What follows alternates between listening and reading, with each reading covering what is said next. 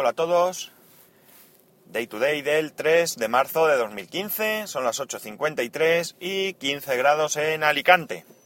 Hoy 3 del 3. Todos tenemos fechas significativas o importantes en nuestras vidas. Y hoy, el 3 del 3, pues es una muy importante en nuestra, en nuestra casa. ¿Por qué? Porque hoy es el cumpleaños de mi hijo. Hoy cumple 4 años. Y bueno, pues evidentemente es algo muy muy a celebrar. Así que súper contentos hoy en casa.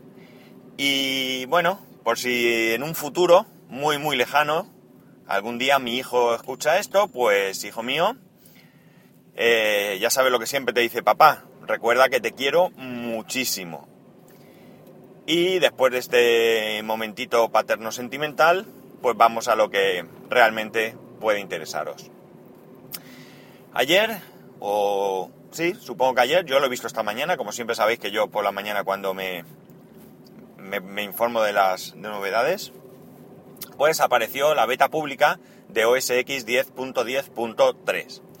No voy a hablaros de esta beta en general, porque además no he tenido tiempo de probarla, pero voy a comentar cosas en particular, aún sin haber llegado a probarlo, de la aplicación Fotos. La, aplicación Fotos es una de las aplicaciones que yo estoy esperando con ansia. ¿Por qué? Pues bien, eh, resulta que, bueno, yo soy usuario de, de iPhoto, pero realmente a mí no me gusta mucho esta aplicación.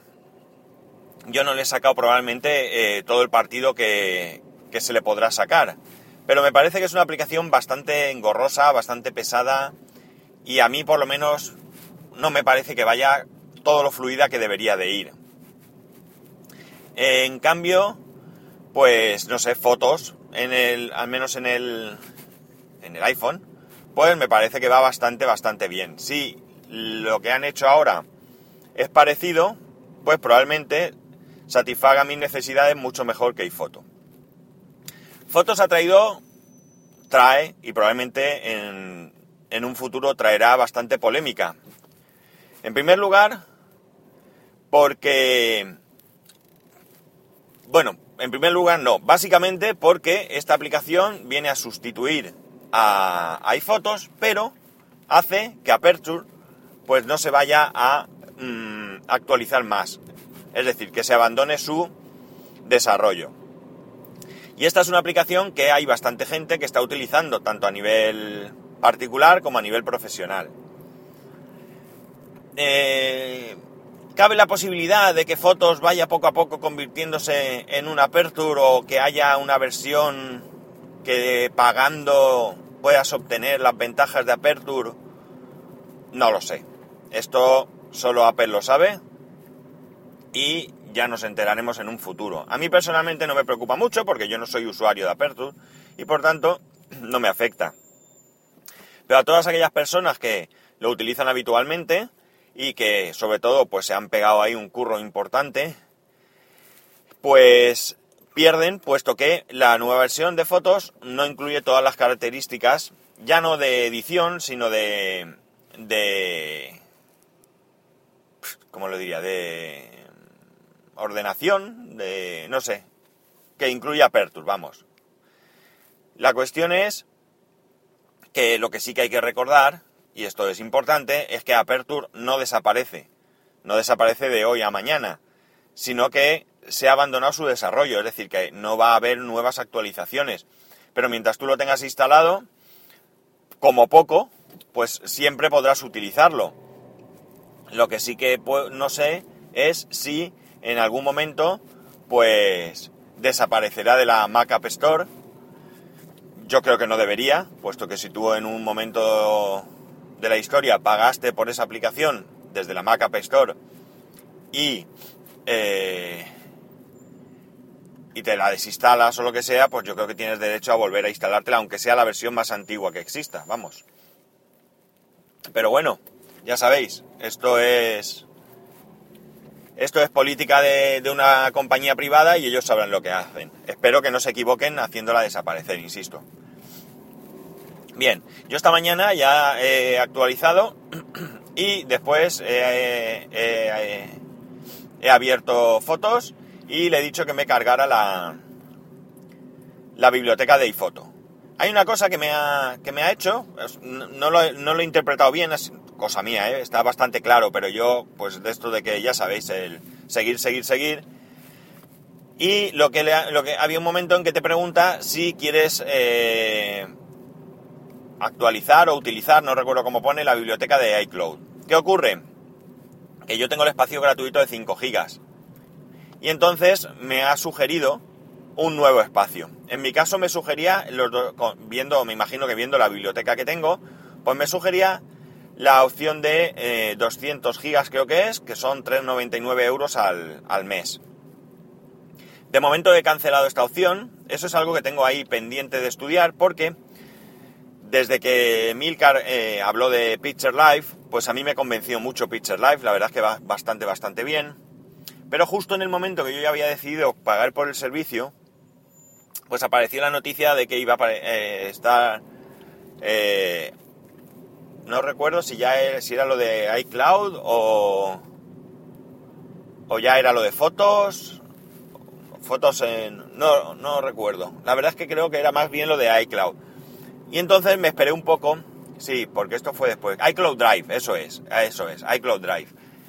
Entonces me esperé eh, simplemente, no por el, por el pago, porque, oye, yo podía perfectamente hacerlo todo durante un primer año en Picture Life y después si el otro servicio me, me conveniese mejor o me convenciese más, pues cambiar, pero no no quería pegarme todo el trabajo de tenerlo todo organizado en Picture Life y que luego no se pudiese de alguna manera importar a iCloud Drive y perderlo todo, o qué sé yo, tampoco investigué mucho. El caso es que decidí esperarme.